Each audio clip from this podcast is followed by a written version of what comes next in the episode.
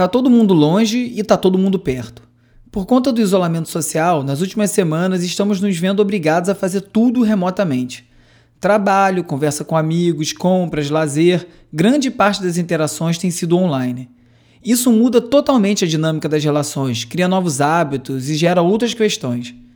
A internet vai aguentar o tranco desse pico de acessos? Esse e outros assuntos no episódio de hoje do Resumido. Resumido.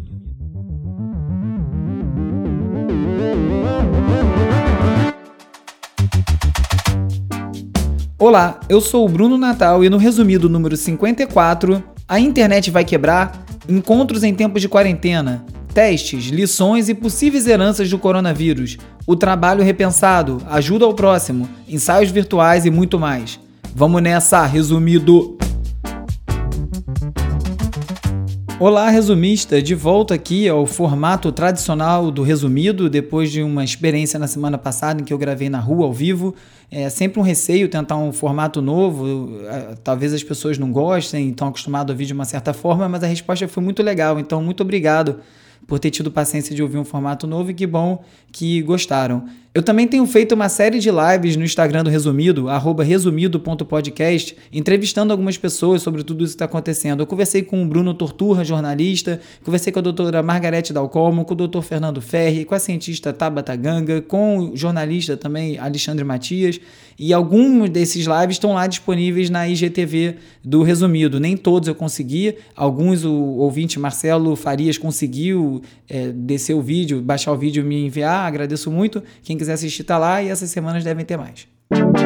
Um dos setores mais diretamente afetado por essa quarentena forçada é o setor dos aplicativos de paquera, os apps como Tinder, Match.com, OkCupid, a Match, que é a empresa dona de todas essas outras esses outros aplicativos, perdeu 25% de valor na bolsa. É, uma matéria da MIT Technology Review fala sobre isso, né? sobre o impacto no online dating, como eles falam, e é, é meio óbvio, as pessoas não estão se encontrando, então não tem tanta funcionalidade você ficar marcando encontros virtuais por esses aplicativos. Por outro lado, teve um crescimento muito grande desse tipo de encontro virtual entre amigos e famílias, né? E nessa, um aplicativo especificamente, a House Party, disparou. Todo mundo começou a ouvir falar, ouvir falar desse aplicativo, ele é bem prático, ele tem uma gamificação nele, tem um, um, jogos para você jogar lá dentro, as salas são abertas, você vê um amigo conversando com outro amigo na sala, você entra na mesma sala e começa a conversar, enfim, tem uma dinâmica lá diferente e começou a chamar bastante atenção, mas vários outros estão pelo mesmo caminho, né? O Zoom, é, o Google Hangouts, o Skype, o Facebook Live e até as lives do Instagram que cresceram muito, né? Tem gente fazendo brincadeira, não aguenta mais tropeçar em live pelo Instagram, mas é, tem para todos os gostos, tem usos e usos, né? Tem coisa bem feita, coisa que é besteira, mas está todo mundo precisando falar um pouco, botar para fora. O New York Times organizou numa matéria algumas dicas para fazer esses encontros fluírem melhor. E entre alguns pontos que eles levantaram, falou sobre você manter esses encontros com menos gente. Porque muita gente falando ao mesmo tempo nesses aplicativos fica confuso, né? Ainda não, não conseguiram transpor um encontro de, grandes pessoas, de grande quantidade de pessoas para um ambiente virtual sem ficar confuso. E fala também para você se arrumar, para você ficar confortável, para definir os drinks que as pessoas vão beber, ou quarantine, parece que é uma brincadeira com o nome Martini, que as pessoas estão falando, que é o drink da vez desse tipo de encontro. Usar o grid para todo mundo ver todo mundo ao mesmo tempo e falar pouco, mantendo o papo leve e ter até um roteirinho de perguntas para ajudar a conversa a fluir. Isso tá na dica do New York Times, mas parece mais coisa para americano, né? A dica que eu achei mais legal é falar pra, que falou para não prolongar muito, tentar manter ele por cerca de 30 minutos. Eu dos que eu fiz tive essa impressão. Chega uma hora começa a ficar muito tempo confuso, não vai a lugar nenhum e as pessoas não sabem como desligar. E às vezes é melhor desligar mesmo, deixar o negócio andar como tem que andar, né? Essa atividade toda online começou a gerar preocupações sobre qual vai ser o impacto no tráfego de dados na internet. Será que a internet aguenta? A internet vai quebrar? O Recode fez uma matéria dizendo que não, não vai quebrar. A estrutura da internet é bem robusta, ela aguenta o tráfego. O aumento do tráfego nos Estados Unidos foi de cerca de 18%, que é mais ou menos o mesmo pico que se tem quando tem um grande evento como o Super Bowl, por exemplo, mas agora está acontecendo, acontecendo diariamente.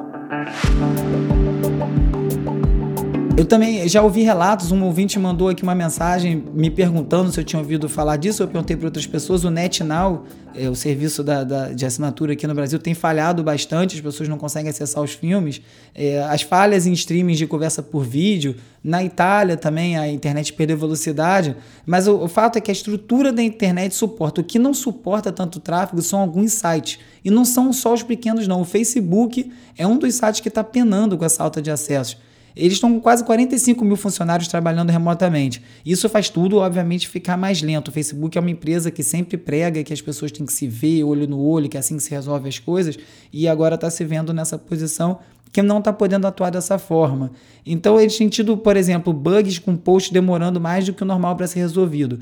Teve posts de sites conhecidos como Political ou então o Sydney Morning Herald que foram marcados como spam e demorou muito para conseguir resolver esse problema, porque eram sites verificados, notícias verificadas, só que a demora fez parecer que o Facebook estava censurando alguma informação. Outras plataformas como Netflix, YouTube, Amazon, Apple TV estão diminuindo a qualidade dos vídeos para dar uma aliviada nas redes, principalmente na Europa, onde as conexões são mais lentas que nos Estados Unidos. Não vi nenhuma informação sobre essa situação no Brasil. Tem uma empresa também chamada Folding Home que está criando uma rede de computadores que é para poder aumentar o processamento de dados de pesquisas sobre doenças como Parkinson, até influenza, né, que é o H1N1 e outros vírus. É uma rede de computador, você quando estiver usando o seu computador, quer dizer, não estiver usando o seu computador, você oferece o processamento da sua máquina para fazer parte dessa rede e ajudar a processar dados mais rápidos. A Apple anunciou a criação de um app de um site para ajudar a detectar os casos de Covid-19. É basicamente um site, um aplicativo com perguntas, você faz um autodiagnóstico e ele recomenda no final se é para você ficar em casa ou não, se você tem que fazer o teste, procurar um médico, mas obviamente não diz onde você vai fazer o teste, porque não tem teste. Essa é a grande questão, né? Então é uma ajuda, dá para deixar as pessoas mais calmas, que eu acho que na hora que a coisa começa a acontecer, as pessoas não sabem direito o que fazer, mas ainda tem essa questão dos testes, do, que ainda é um gargalo no combate a essa epidemia. Aqui no Rio, o governo vai usar sinais emitidos pelas antenas de celular para detectar aglomeração de pessoas. A TIM é a única operadora que está fazendo parte do projeto no momento e disse que a privacidade dos usuários vai ser preservada. O, basicamente, eles vão pegar a localização de todos os celulares, ver se tem muito celular aglomerado num lugar e aí a guarda municipal seria enviada para tentar desfazer essa aglomeração.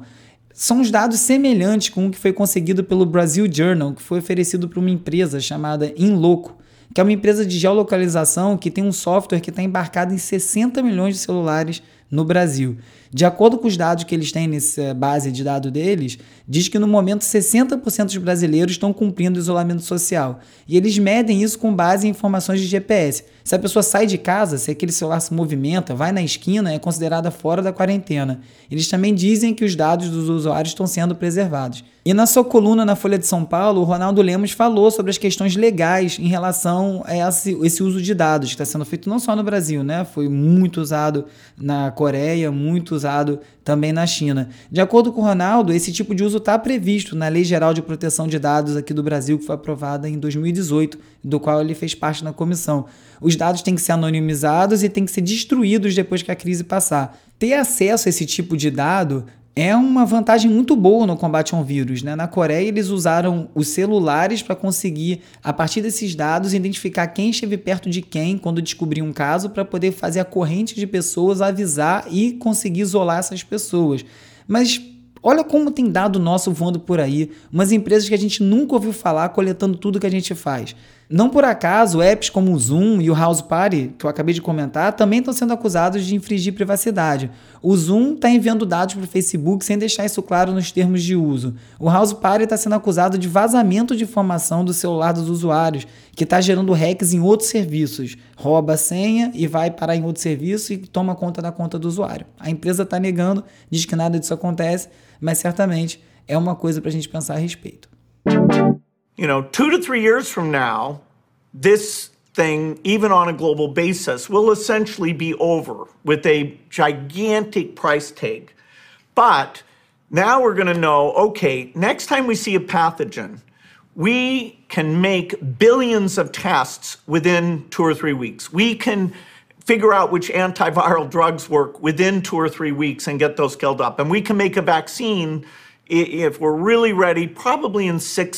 O Bill Gates deu uma entrevista longa para o Chris Anderson no site do TED e aí ele atualizou aquela palestra que eu comentei alguns episódios atrás aqui, que, em que ele falava sobre a próxima pandemia, uma palestra de 2015. Então, obviamente, uma conversa de quase uma hora sobre o que que daquilo ele falou foi escutado e o que que mudou e, logicamente, não foi nada.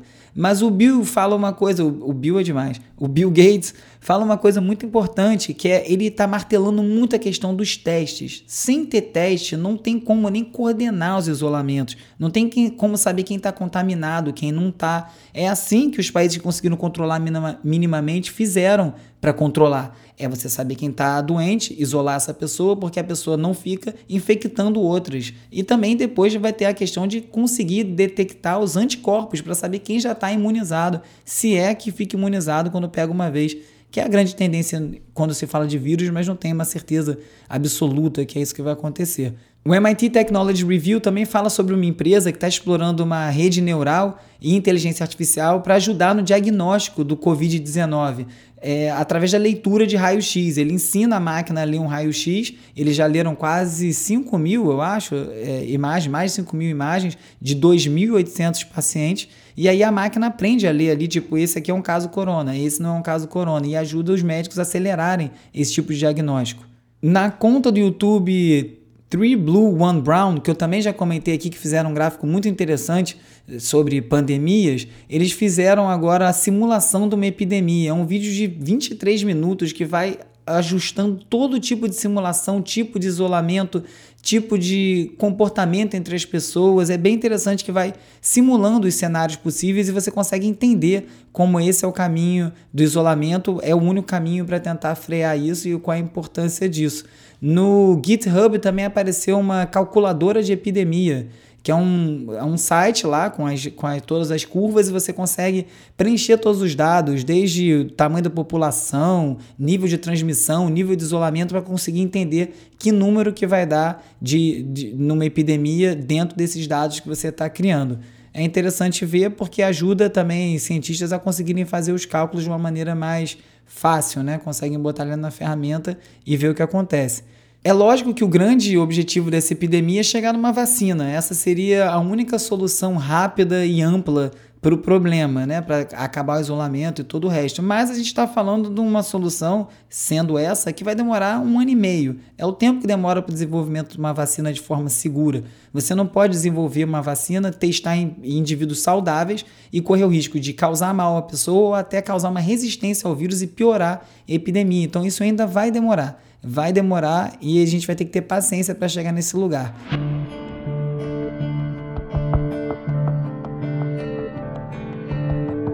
E a BBC fez uma matéria sobre como o custo alto dessa vacina, quando ela chegar, pode acabar deixando os países mais pobres sem acesso à imunização do Covid-19.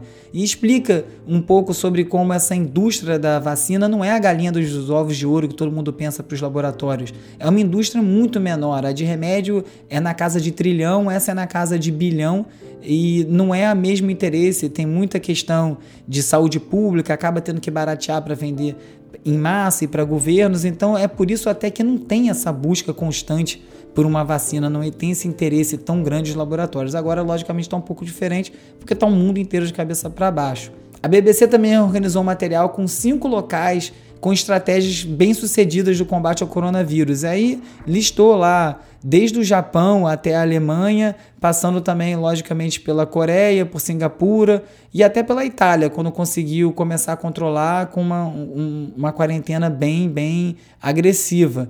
A maior parte desses lugares conseguiu fazer teste e conseguiu acompanhar as pessoas contaminadas e conseguiu conter a disseminação do vírus.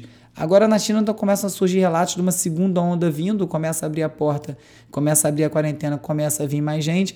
Então isso promete ser uma coisa cíclica, né? O distanciamento social é uma coisa que vai durar muito tempo. A Vox fez uma matéria sobre isso, falando sobre o que, que vem depois. Então a matéria compara esse desafio coletivo desse distanciamento social com o desafio que foi enviar o homem à Lua, que só todo mundo junto vai conseguir chegar nesse resultado e que a gente precisa utilizar esse tempo que o isolamento social está dando no combate, a diminuição do, do contágio, o achatamento da curva, para fabricar equipamento, para organizar os esforços, para poder ter mais testes e poder começar a fazer essa, esse combate. No vídeo do TED que eu comentei, do Bill Gates, ele fala sobre como o grande ensinamento dessa pandemia que a gente está passando agora é entender que precisa agir mais rápido. A gente perdeu janeiro e fevereiro pensando o que fazer quando já devia estar na rua testando. Então, numa próxima pandemia, tem que usar esse período para fabricar muito teste, para poder ir da rua para a rua testando muita gente. Esse talvez seja o grande ensinamento dessa pandemia no momento. E como eu ia dizendo sobre esses casos que a BBC listou, muitos deles foram bem invasivos, no sentido de coleta de dados, de seguir os cidadãos. Em Singapura, os dados ficaram abertos num site sobre os doentes é, que estavam é, contaminados com, com o coronavírus. E então o New York Times fez uma matéria falando sobre como autocratas estão com uma chance de conseguir mais poder e não dá para saber se eles vão abrir mão depois, né? Em Singapura, os dados dos doentes estão abertos, né? Estão acessíveis ao governo, totalmente disponíveis. Em Israel, teve fechamento de corte de justiça que foi ordenado pelo primeiro-ministro, que é o Benjamin Netanyahu, que privilegia ele próprio, porque ele tem que comparecer à corte para responder a acusações de corrupção. Na Hungria, o primeiro-ministro quer aproveitar para suspender algumas leis e agora ele também pode governar por decreto. No Chile, as praças que até outro dia estavam ocupadas de manifestantes agora estão ocupadas pelo exército. Isso sem falar nesses sistemas de monitoramento todos que estão funcionando principalmente na China. Será que isso vai ter volta? Será que está correndo um risco de abrir mão de várias liberdades civis e depois ter que lutar por elas de novo? E esse tipo de tecnologia está funcionando, está conseguindo avançar o combate, está conseguindo identificar os doentes e diminuir a curva, que é a única coisa que importa nesse momento. Né? E a questão da desinformação em relação ao coronavírus e ao Covid-19 está sendo levada tão a sério que finalmente o Twitter começou a agir e deletou dois posts do Bolsonaro, que fez os vídeos né, mostrando ele andando no meio do povo, falando que não era nada. Foi retirado do ar os tweets, porque eles estavam estimulando um comportamento que não é orientação da Organização Mundial de Saúde nem de nenhum cientista. E na sequência, Facebook e Instagram também excluíram vídeo do Bolsonaro por causa de dano às pessoas. Vai mudando um pouco o cenário, né? Há tanto tempo falando que isso tinha que acontecer, que era um absurdo uso que alguns políticos fazem dessas redes sociais. O Bolsonaro está aí agora sendo um dos primeiros líderes mundiais a ter o seu, o seu conteúdo deletado de uma rede social, aliás, em três redes sociais. A imprensa internacional tem repercutido muito a postura do Bolsonaro diante dessa pandemia. Tá pegando muito mal no resto do mundo. Na França, na Alemanha, tá noticiando os posts que foram apagados. A Argentina tem falado do gabinete do ódio, que é coordenado pelo filho do Bolsonaro, que produz é, pronunciamentos como aquele que a gente ouviu outro dia. E a The Atlantic, americana, botou uma manchete que é o movimento de nega negacionista do coronavírus agora tem um líder, o presidente do Brasil, Jair Bolsonaro. É triste ver o Brasil colocado nessa posição. A Forbes também fez uma matéria sobre como o coronavírus pode infectar a privacidade e as liberdades civis para sempre. Então esse assunto está começando a borbulhar. Até onde a gente vai conseguir ir para isso? A BBC, de novo, que tem feito uma cobertura bem boa, listou três maneiras que a vida pode mudar permanentemente. Eles listaram as viagens de negócio, que vão ter que ser revistas depois disso tudo, né? Porque muita gente não está podendo viajar e continua trabalhando, então vai gerar um questionamento sobre a importância e a necessidade dessas viagens. O trabalho em casa, o home office, também vai ser repensado, porque muita gente agora se viu na posição de ter que trabalhar assim e funciona ou o que não funciona e como as relações de trabalho vão mudar depois desse grande experimento coletivo. E outras são as mudanças na indústria que vão surgir a partir dessas limitações da quarentena. Uma das indústrias citadas é a indústria do cinema. A Mulher Maravilha, o filme que está marcado para 5 de junho, está uma grande discussão se ele vai direto para um serviço de streaming ou vai esperar o dia que abre o cinema. O filme da Harley Quinn novo, Birds of Prey, já está com data marcada. Então tem uma matéria no Hollywood Reporter falando isso, que Hollywood talvez nunca volte ao normal. Tá tendo esse debate entre Netflix e Hollywood e as premiações sobre lançamento de um filme tem que ter no teatro não tem. E agora, o que, que vai acontecer com um calendário enorme de filmes? Vai esperar até sabe-se quando para poder lançar? Será que as plataformas de streaming vão vencer essa disputa e agora vão começar a ter lançamentos ali direto? O público vai se acostumar com isso? Como vai ficar a sociedade depois do coronavírus? Na Itália, que é um dos países que tem produzido algumas das histórias mais tristes em relação a essa epidemia, Tá, tá rolando uma campanha para que os pacientes terminais com coronavírus possam dizer adeus familiares. Teve uma entrevista com um médico italiano no The Daily, que é um podcast do New York Times, e o cara explicando como, além de ter que fazer escolhas de quem vive, de quem morre, como era difícil ver pessoas morrendo sozinhas porque estão isoladas. Então, alguns médicos começaram a se organizar para que esses idosos consigam pelo menos dar tchau para os parentes pelo telefone. E aí foram comprados 20 tablets para poder usar lá no hospital para as pessoas poderem se despedir. Pesadíssimo isso, mas é uma realidade que está acontecendo. Take action. Start doing things. They don't have to be the things that you always did before. Take care of family, start a new project, learn to play guitar, study another language, read a book, write, create. It's a chance to do something different. Quem deixou umas dicas muito boas sobre auto-isolamento foi o astronauta Chris Hadfield, que ficou famoso em 2013 por um clipe que ele fez de Space Oddity do David Bowie. Ele gravou quando ele estava embarcado na estação internacional. Ground control to Major Tom. É legal ver uma pessoa que está acostumada a um isolamento extremo, uma pessoa que ficou no espaço, numa situação perigosa, com poucas pessoas, ou tendo que ficar ali muito tempo sozinho, porque cada um tem que desempenhar uma função. Ele deu muitas dicas, entre elas ele falou bastante sobre você conseguir produzir coisas e coisas fora do comum. Já que você está esse tempo todo, lê um livro, cria alguma coisa, tenta ocupar o seu tempo de uma maneira produtiva, porque ajuda a vencer esse isolamento. Vamos ouvir um pouco da versão que ele fez de Space Oddity aí.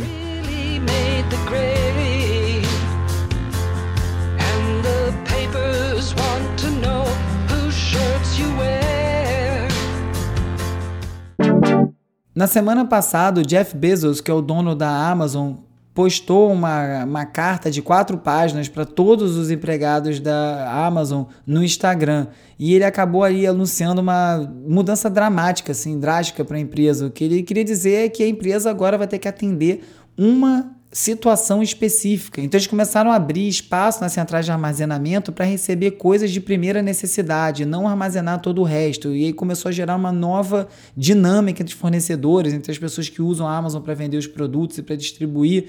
E ele diz como várias empresas vão ter que mudar um pouco as suas ações para poder atender esse novo, esse novo momento. A Fast Company falou de uma empresa chamada Somersault, que é uma startup de biquíni, que transformou os canais de comunicação deles com o cliente em centrais de apoio emocional. A pessoa entra em contato, eles chamaram essa transmissão de Joycast. A pessoa entra em contato e ela pode receber um vídeo de uma meditação de 10 minutos, ou ideias de como se cuidar, ou até um GIF de um filhotinho é que, por sorte, boa parte dos atendentes deles têm diplomas relacionados à saúde mental e aconselhamento. Então, eles também conseguem conversar e fazer uma triagem e acabam direcionando os casos mais graves para os serviços de apoios oficiais.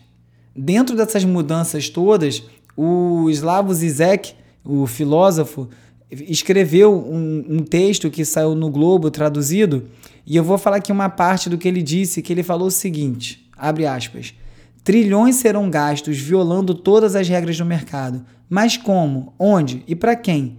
Será que esse socialismo forçado será um socialismo para os ricos? Lembramos do resgate dos bancos feito em 2008, enquanto milhões de pessoas comuns perderam suas pequenas economias. Será que a epidemia vai ser reduzida a outro capítulo da longa e triste história daquilo que a Naomi Klein denominou capitalismo do desastre? Ou será que uma nova ordem mundial, mais modesta, talvez, mas também mais equilibrada, poderá surgir a partir disso? É uma visão interessante, né? Que muita gente tem falado sobre as mudanças que esse momento pode provocar na sociedade. Espero realmente que sejam mudanças positivas.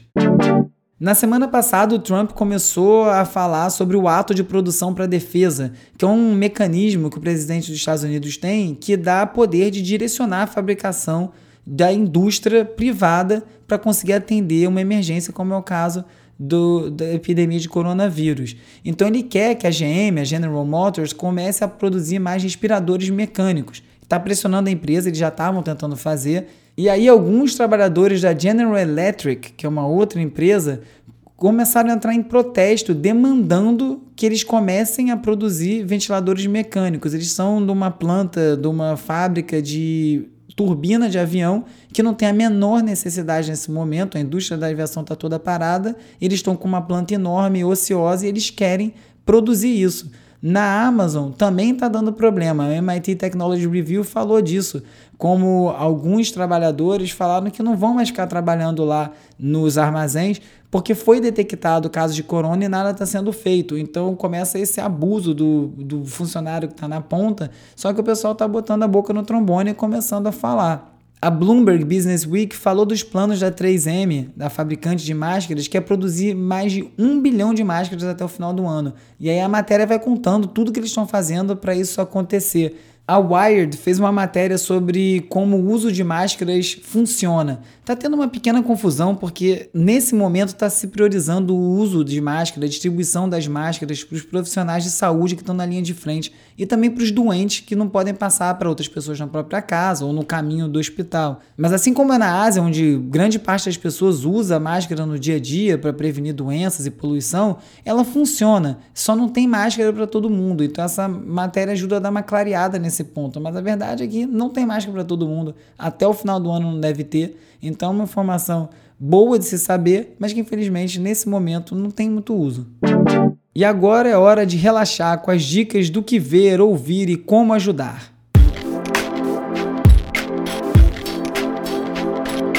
Tem surgido várias iniciativas sobre como ajudar as pessoas, como ser solidário nesse momento tão difícil. Um desses sites é o comoajudar.net, que lista uma série de serviços que precisam da sua ajuda ou da sua doação com foco em salvar vidas. Então não é uma lista de serviços e coisas que você pode utilizar agora, são serviços que precisam de ajuda, que você pode participar e é uma lista bem, bem preciosa com dicas de vários estados do país. Um outro site também é o Vizinho do Bem, que ajuda a conectar vizinhos com pessoas que podem ajudar com quem precisa de ajuda. Então você se cadastra em uma dessas situações e ele ajuda a fazer essa ponte para ajudar quem não tem como ir no supermercado, não pode ir na farmácia, porque é idoso, porque tem alguma limitação de locomoção ou alguma coisa assim. O Razões para Acreditar fez um site com serviços gratuitos para o coronavírus. Essa lista já é mais nesse sentido de uso próprio, né? Então é TV por assinatura internet, é lista Globoplay, a Claro, a Vivo, os serviços que estão entrando e o que desse serviço está entrando de graça, de entretenimento. Também é interessante porque saúde mental também é saúde. A Faber-Castell, a fabricante dos lápis, também abriu vários dos cursos deles de desenho que são pagos e é uma atividade legal para você fazer, para aprender a desenhar, para quem tem criança em casa, brincar um pouco. Então é uma opção interessante. E o fotógrafo Jorge Bispo, que é o responsável pelo clique aí da capa do resumido, tá com um projeto muito legal. Ele sempre é um excelente retratista, né? Tira várias fotos aí da Comembol, da Libertadores, de vários artistas, várias capas de disco. E ele tá com um projeto nesse período bem legal. Ele tem feito fotos de pessoas através de chamada de vídeo no celular. Ele liga para as pessoas, ele marca, ajeita o quadro, ajeita a foto inteira e tem tirado fotos lindas que ele está postando no Instagram dele, que é o arroba jbispo, jmudo. Ele tem tirado foto de muita gente. Teve da Titi, da Pete, do Alexandre Nero, Hélio de la Penha, Laura Vicente, o Silva, Amanda de Godoy. Um monte de gente legal. O trabalho está ficando bem bonito e legal ver a criatividade que ele teve para atravessar esse momento aí.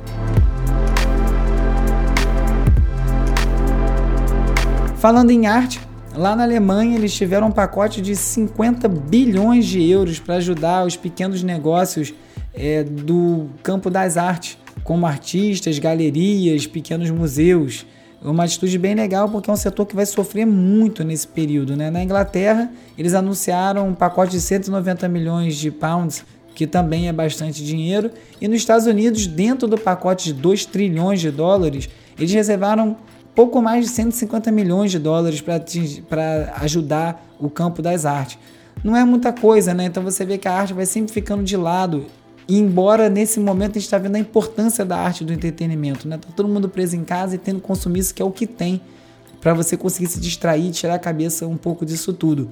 Tomando também uma atitude legal, o Bandcamp que é um site de armazenamento de música, de compartilhamento onde artistas põem os discos para vender e o fã escolhe quanto quer pagar e etc.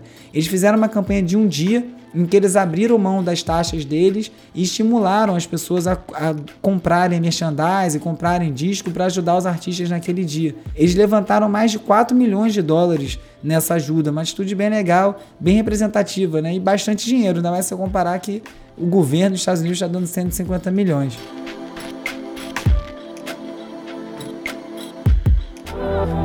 Corona Corona, corona, corona. Também inspirado pelo coronavírus, o rapper de Leve, fundador do fundamental coletivo Quinto Andar, rapper com a sua carreira própria, várias músicas aí conhecidas, o Caramujo Sonolento, fez uma música chamada Coronentena, em que ele fala um pouco sobre o impacto social do coronavírus na vida das pessoas. Abraça a avó e o irmão, normal como fosse, amanhã tem tosse, acorda sem que esboce reação, levanta a mão.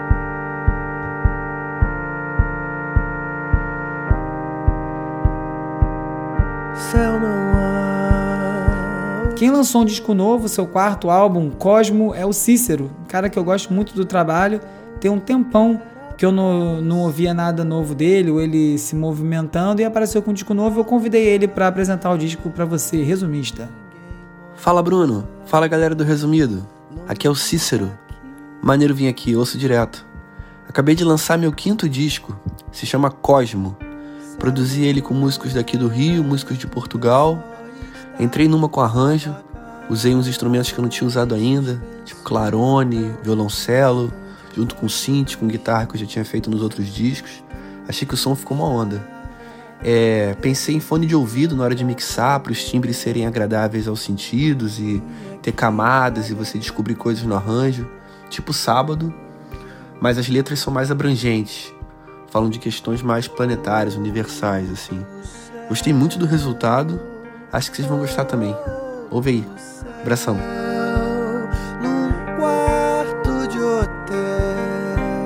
Você quiser falar comigo, manda uma mensagem pelo WhatsApp ou pelo Telegram no 21 97 969 5848. Você também pode fazer parte da lista de transmissão, onde eu envio alertas de novos episódios, conteúdo extra e também o link para você poder acessar o post com todos os links comentados em cada episódio.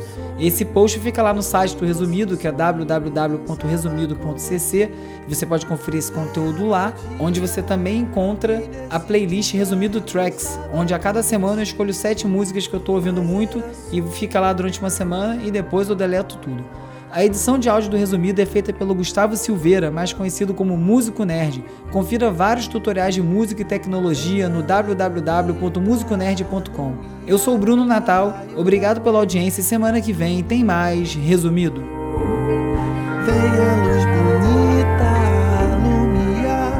raio da manhã, no luar. Resumido.